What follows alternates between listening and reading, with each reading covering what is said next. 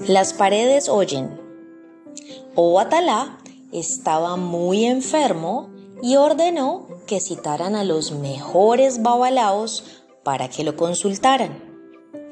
Los olúos se reunieron en casa de Obatalá y a puertas cerradas hicieron una ceremonia secreta con cantos que solo ellos conocían.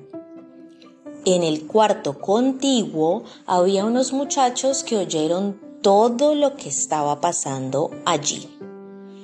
Cuando los babalaos se disponían a partir de regreso a sus casas, se encontraron con los muchachos en la calle y ellos comenzaron a corear los mismos mismitos cantos que habían sido entonados en la habitación cerrada.